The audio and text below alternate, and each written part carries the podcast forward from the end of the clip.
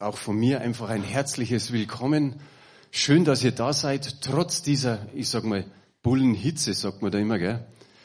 Jetzt haben wir bei den Rangern, ich hoffe, dass das Wetter einigermaßen so bleibt, also nicht vielleicht 35 Grad, aber bisher hat es ja viele Camps immer verregnet.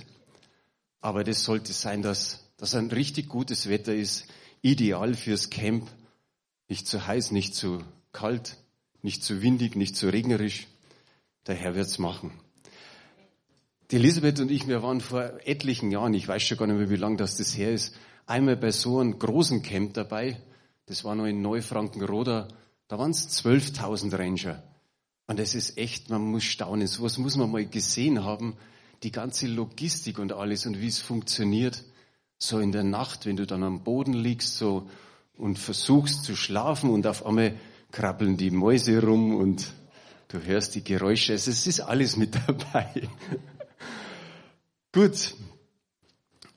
Wir haben ja heute einen Taufgottesdienst. Und ich glaube, die meisten von uns kennen die Stelle aus Markus Kapitel 16, Vers 16, wenn es da heißt, wer glaubt und sich taufen lässt, wird gerettet werden, wer aber nicht glaubt, der wird verurteilt werden. Da ist es in erster Linie einfach einmal so, dass es um den Glauben geht. Wenn wir den Vers lesen, siehst du ganz klar, es geht um den Glauben. Du musst glauben, dass du ein Sünder bist. Du musst glauben, dass du Vergebung brauchst. Du musst glauben, dass Jesus für dich ans Kreuz gegangen ist, für deine Schuld, dass er auferstanden ist und dass du ein Leben mit ihm leben möchtest. Und dann kommt die Taufe. Und die Taufe ist eigentlich das, wir haben es immer so genannt, sichtbar machen, was da drin schon geschehen ist. Das Geistliche, was passiert ist in dir, dass du das sichtbar machst und dass du dich taufen lässt in den Tod Jesu Christi hinein und in seine Auferstehung. Wir taufen so ungefähr einmal im Jahr. Und da ist es natürlich für einen Täufling schwierig, wenn er sich anmeldet und dann dauert es noch zehn Monate. Weil er sich vielleicht, ich sag mal, im Oktober, November bekehrt und sagt, oh, jetzt muss ich wieder bis zum nächsten Sommer warten, bis ich endlich getauft werde. In der Apostelgeschichte, da gibt's unter anderem den Kämmerer aus Äthiopien, bei dem war es einfach ruckzuck. Und da kommen wir später noch drauf. Wir haben ja einige ältere Geschwister in der Gemeinde zu denen zähle ich mich natürlich auch. Darum kann ich ja da davon sprechen. Ein alter Spruch aus der Werbung. Jetzt passt mal auf. Da hieß es damals, ich glaube 60er, 70er Jahr, drei Dinge braucht der Mann. Feuer, Pfeife und dann kam die Tabaksorte. Ich sage jetzt die Tabaksorte nicht, aber da kam es eben Feuer, Pfeife und dann der Tabak. Drei Dinge braucht man zu einer Taufe. Einen, der sich taufen lässt, einen, der tauft. Und was braucht's noch? Wasser. Genau, Wasser. Und Wasser ist eigentlich egal, wo man ist. Ob wir am Starnberger See getauft haben, an der Isar, in einer Badewanne, in Müllerschen Volksbad, da hat's viele erwischt von uns, eben in den Baptistengemeinden und, und, und. Es gibt so viele äh, Fläche und Orten, Orte da hinten, zum Beispiel im Hof, haben wir die letzten Jahre immer wieder ein Bassin äh, aufgestellt. Auch vorne schon, damit die Spaziergänger auch ein bisschen mit zuschauen können, damit sie einfach sehen, da haben welche ein, ein, ja, eine Abmachung mit Jesus gemacht. Die haben gesagt, ich will dir nachfolgen. Wenn man in die Apostelgeschichte reinschaut, ja, da gibt's den Jordan, aber es gibt auch andere Gewässer. So wie ich vorher eben den Äthiopier erwähnt habe, aber auch der Gefängniswärter mit seinem ganzen Haus oder der Cornelius. Irgendwo war da Wasser und da wurde getauft. Ich sage mal, egal, ob in der Badewanne, im See, im Jordan, das Wasser hat keine magische Wirkung. Und ich habe mal so zwei Verbindungslinien aus dem Alten Testament hin zur Taufe mit euch, die wir heute anschauen. Das eine ist das Rote Meer, ihr wisst das aus, aus der Bibel heraus, und das andere ist die Sintflut. Fangen wir mit dem Roten Meer an. Der Paulus verbindet dieses Rote Meer mit der Taufe. Er sagt im ersten Korintherbrief, Kapitel 10 ab Vers 1, ihr dürft nämlich nicht vergessen, Geschwister, wie es unseren Vorfahren zur Zeit des Mose erging. Über ihnen allen war die Wolkensäule und alle durchquerten sie das Meer, so dass sie alle gewissermaßen eine Taufe auf Mose erlebten, eine Taufe durch die Wolke und durch das Meer. Das Alte Testament berichtet uns, die Israeliten haben sich vorgenommen, aus Ägypten auszuziehen. Sie stehen auf einmal vor dem Roten Meer und klar, wenn man da davor steht, dann denkst du, wie geht's jetzt weiter? Und irgendwie wussten sie, ja, die, die Ägypter, die sind hinten eng dran an ihnen. Und dann heißt es einfach, dass der Engel Gottes, der vorher vor dem Volk marschierte, auf einmal hinter dem Volk war und auch die Wolkensäule stellte sich hinter sie. Und dann passiert Folgendes. 2. Mose 14, die Verse 21 und 22. Als nun Mose seine Hand über das Meer reckte, ließ es der Herr zurückweichen durch einen starken Ostwind die ganze Nacht und machte das Meer trocken und die Wasser teilten sich und die Israeliten gingen hinein mitten ins Meer auf dem Trockenen und das Wasser war ihnen eine Mauer zur rechten und zur linken. Hast du schon mal eine Wassermauer gesehen? Die meisten schütteln den Kopf. Überleg mal nochmal genau, es könnte schon sein. Fast jeder war doch einmal im Tierpark, oder? Da gibt's die großen Aquarien und da gehst du so durch den Gang und links und rechts ist ein Aquarium. Du siehst alle Fische und so muss man sich's vorstellen, dass die durchmarschiert sind und links und rechts ist wie so eine Art Glasmauer. Hast du dir im Tierpark schon mal gedacht, oh, wenn jetzt das Glas bricht, was wird dann sein?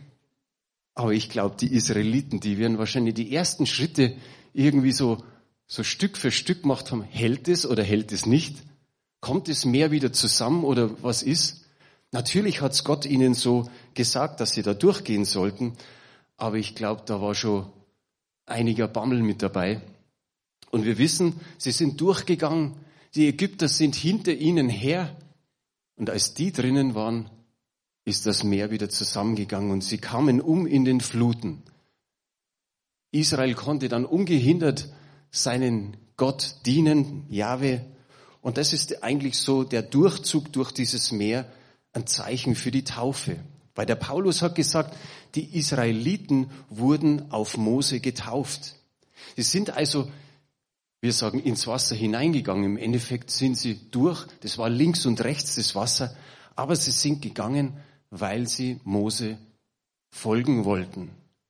Und genauso ist es bei der Taufe. Wir taufen warum? Weil wir Jesus nachfolgen wollen. Wir folgen ihm nach, wir sind Jünger Jesu und jetzt ist die Welt eigentlich passé für uns. Jetzt ist, jetzt haben wir Schluss gemacht mit Sünde und mit der ganzen Welt. Im Galaterbrief heißt es in Kapitel 6, Vers 14, es sei aber fern von mir, mich zu rühmen als allein des Kreuzes unseres Herrn Jesus Christus, durch den mir die Welt gekreuzigt ist und ich der Welt. Das ist die Luther-Übersetzung. In der Elberfeller, na, in der Hoffnung für alle, haben wir jetzt nicht hier, aber da heißt es, weil er starb, starb auch diese Welt für mich und ich bin tot für ihre Ansprüche und für ihre Forderungen. Und es ist nicht nur ein Bild jetzt für die Täuflinge und dass wir sagen, okay, Reinhard, wie schaut's aus? Sind die Ansprüche und Forderungen der Welt für dich gestorben? Auch wir müssen immer wieder überlegen, wie ist unser altes Leben gewesen? Was waren unsere alten Gewohnheiten, unsere alten Gepflogenheiten? Schleichen die sich irgendwann in unserem Leben mit Jesus wieder ein? Dann wissen wir, was wir tun müssen. Dann wissen wir, wir müssen irgendwie Buße tun und dann wieder mit dem Herrn weitergehen, den nächsten Schritt. Kürzlich hat jemand gesagt, wir müssen sparen. Gas müssen wir sparen, Öl müssen wir sparen, Strom müssen wir sparen. Wasser müssen wir auch noch sparen und alle anderen Dinge. Aber was wichtig ist, sparen nicht mit dem Wort Gottes. Das ist so rausgekommen, dass wir gesagt haben, okay, man darf überall sparen und sparen ist im Großen und Ganzen gut, aber mit dem Wort Gottes, so wie es hier steht, soll man nicht äh, sparen. Der zweite Punkt, die äh, Sintflut. Petrus verbindet die Taufe mit der Sintflut. Da heißt es im 1. Petrus 3 ab Vers 20, als aber dann die Flut kam, wurden nur acht Menschen in der Arche durch das Wasser getragen und gerettet. So wie diese acht Menschen damals erfahrt ihr heute eure Taufe, äh, eure Rettung in der Taufe. Denn in der Taufe soll ja nicht der Schmutz von eurem Körper abgewaschen werden. Vielmehr bitten wir Gott darum, uns ein reines Gewissen zu schenken. Und das ist möglich geworden, weil Jesus Christus auferstanden ist. Er ist zum Himmel zurückgekehrt und hat den Ehrenplatz an Gottes rechter Seite eingenommen. Alle Engel, alle Mächte und Gewalten unterstehen seiner Herrschaft. Ja, dann dürfen wir Amen dazu sagen. Er ist für unsere Sünden gestorben. Er hat uns dadurch zu Gott geführt. Und wir wissen, er liegt nicht mehr im Grab. Er ist auferstanden und er lebt. Und er ist auferstanden durch was? Durch den Geist Gottes. Und er hat damals dieser selbe Geist zu, Mose, äh, zu Noah und zu allen Menschen gesprochen, dass sie Buße tun sollen. Und wir wissen, es sind eigentlich nur Mose, seine Frau, äh, Noah, seine Frau, seine drei Söhne und die drei Schwiegertöchtern, diejenigen gewesen, die in die rettende Arche gegangen sind. Durch die Flut ist er von der verdorbenen Welt, natürlich die anderen sieben auch, gerettet worden und sozusagen auf eine gereinigte Erde gekommen und hatte auf der, sagen wir mal, einen Neuanfang gemacht. Vor der Sintflut war er mit Menschen zusammen, die, die böse waren und die wollten einfach nicht an Gott glauben und auch nichts wissen von ihm. Und so war praktisch die Verbindung zur damaligen Welt durch diese Flut gekappt. Und Noah lebte in einem neuen Bereich, er hat Gott einen Altar gebaut und er wurde gesegnet von Gott. So steht es im 1. Mose 9, Vers 1. Und Gott segnete Noah und seine Söhne und sprach zu ihnen, seid fruchtbar und vermehret euch und füllt die Erde. So weit. Auch das wird hier mit der Taufe verglichen. Es ist durch die Taufe passiert ein Positionswechsel. Vor der Taufe ist man mit der Welt in Verbindung und ist ohne Gott und nach der Taufe gehört man einfach zu dem Bereich, wo man Gott dient, wo man für Gott lebt. Und es sollen natürlich die, sagen wir mal, die Menschen um uns herum, die sollen das erkennen. Ob das Nachbarn sind, Freunde, Arbeitskollegen, irgendwelche aus der Schule, irgendjemand, wo du hast, wo in deinem Umfeld ist, die sollten merken, du bist ein Kind Gottes. Ich denke an unsere frühere Steuerberaterin, die hat aber gesagt, ihr wart schon gut irgendwie, aber seitdem ihr mit Jesus geht, habt sie euch total verändert. Und es sollen wirklich alle merken, Veränderung, die einfach geschieht durch Jesus Christus, durch seinen Geist. Und das darf uns immer und immer wieder bewusst werden, dass wir dadurch für Gottes Reich einfach dienen so wie du deinen Nächsten begegnest. Und es hat Frucht gebracht. Da ist Hanni, was wir bei dem Zeugnis heute gehört haben. In Matthäus 6, Vers 33 heißt es drum, trachtet zuerst nach dem Reich Gottes, altbekannte Stelle, und nach seiner Gerechtigkeit, so wird euch das alles zufallen. Gott sorgt für Essen, für Trinken, für Kleidung, und alles andere ist sowieso Luxus. Und wir dürfen das schon seit Jahrzehnten erleben. Die Wasser des Roten Meeres und der Sintflut haben für die Menschen, ob das fürs Volk Israel war oder für Noah und seine Leute, gewaltige Veränderungen gebracht. Es hat ein, ein Neuanfang einfach geschehen. Und das Wasser der Taufe hat einen großen Unterschied. Es verändert die Stellung auf der Welt, weil wir Jesu Kinder sind weil, äh, weil wir Gottes Kinder, sondern Jesu Jünger sind. Wir gehören auf einmal zur königlichen Priesterschar. Reinhard. Und wo ist der Christian? Gerade war er noch da. Da kommt er ja. Ihr gehört zur königlichen Priesterschar. Wie, wie schön ist es. Wir alle, wir sind Kinder Gottes, Töchter und Söhne. Heilige, Heilige, Gerechte. Wie schön ist es. Und Gesegnete natürlich. Und wir sind unter seiner Herrschaft. Und deshalb sollten wir, wenn wir Buße getan haben und wenn wir das, die Botschaft des Evangeliums glauben, dann sollten wir nicht zögern, uns taufen zu lassen. Denkt einfach mal an den Täufer, äh, an den Täufer, an den Kämmerer von Äthiopien. Da ist der Philippus gewesen und der war auf einer, sagen wir mal, Evangelisation und auf einmal kommt der Engel und der Engel sagt zu ihm, geh auf die Straße, die von Jerusalem nach Gaza führt und da gehst hin. Was macht der Philippus? Er ist gehorsam und geht hin. Und dann geht's weiter. Dann sieht er diesen Wagen und hört da einen, wie er laut liest. Er geht hin, weil der Geist Gottes zuerst ein Engel und dann sagt der Geist Gottes, jetzt halte dich an den Wagen. Und er hört, dass dieser von Jesaja spricht. Damals gab es noch keine Kapitel, aber jetzt wird es erwähnt in Jesaja 53. Da wird über Jesus erzählt. Und er, er ruft einfach zu dem Kämmerer, verstehst du, was du liest? Und er sagt zu ihm, wie soll ich das verstehen, wenn es mir keiner erklärt? Und dann setzt er sich rauf, erklärt ihm das, sagt, hier geht's um Jesus. Er ist für dich gestorben.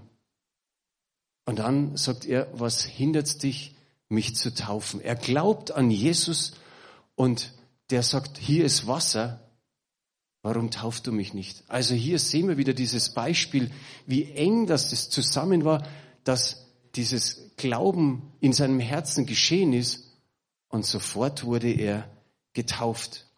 Ich habe gesagt, keiner soll zögern, wenn er Buße getan hat und wenn er die Botschaft des Evangeliums glaubt. Unsere zwei Täuflinge, der Reinhard und der Christian, die haben auch nicht gezögert. Wir haben sie nämlich schon am Freitag getauft. Der Dr. Wolfgang und ich. Das kommt so zustande. Eigentlich taufen wir, sagen wir, in den letzten Jahren im Hof. Da stellen wir immer ein Taufbecken auf und dann habe ich am Montag Pastor Theodor angeschrieben, Sag ich, will dich nicht stören an deinem freien Tag, aber können wir das Becken nicht früher aufstellen? Jetzt ist so schön warm draußen, dann sind diese 2000 Liter Leitungswasser schon ein bisschen temperiert. Dann müssen die Täuflinge nicht so einen halben Tod sterben, wenn sie da am Sonntag rein müssen. Naja, so über, ist, ist ein bisschen übertrieben, aber dann kommt die Antwort vom Pastor Theodor und er sagt, wir haben am Sonntag kein Tauffest. Bisher haben wir es die letzten Jahre immer zusammen gemacht. Und dann habe ich nochmal zurückgeschrieben, auch nicht im August oder September. Nein, haben wir auch nicht. Dann habe ich mir gedacht, Mann, vorher, vorher rede ich vom Sparen. 2000 Liter Trinkwasser, Leitungswasser in das Becken zu lassen, damit wir zwei Leute taufen und dann lassen wir es wieder aus. Dann haben wir die beiden Täuflinge angerufen und haben gesagt, wie wär's? Gehen wir in die Isar am Freitag. Der Wolfgang hat seine Kinder zu den Rangern gebracht, sage ich, das ist idealer Zeitpunkt. Dann gehen wir an die Isar. Ich habe am Mittwoch noch einen Platz ausgesucht. Ja, da waren schon einige Menschen da.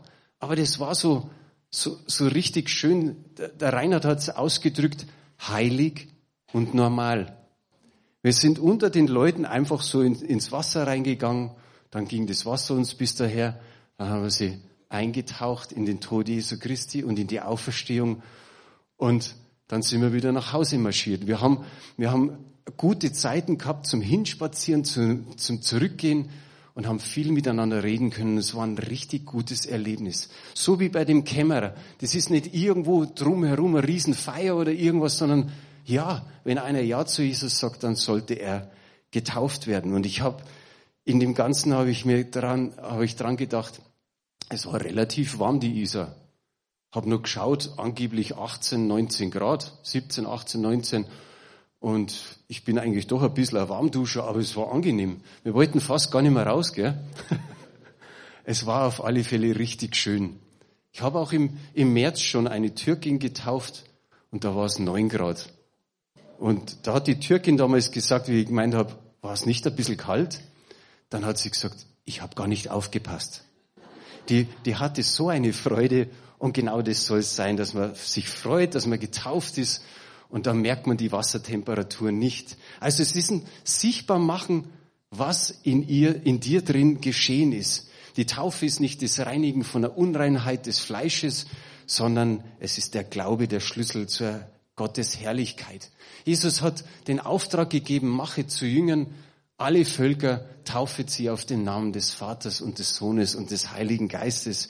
Und ich sage mal zu, zu Zeiten des Neuen Testaments, da gab's radikale Veränderung, was wir da alles so lesen und eine Identifikation mit der Botschaft von Jesus und vom Reich Gottes. Und ich sage nicht nur im, im Neuen Testament soll es so sein, sondern auch jetzt dass wir immer wieder uns verändern lassen von Gott. Der Johannes der Täufer hat aufgerufen, tut Buße, lasst euch taufen. Und dann hat er ihnen noch ein bisschen so, ja, so, so Empfehlungen mitgegeben, sie sollen sich verändern. Und dann hat die ganze Menge gerufen, was soll man denn tun? Was soll man denn tun? Dann hat er sie erinnert an die sozialen Pflichten. Wenn du zwei Hemden hast, dann gib dem eins, der keins hat.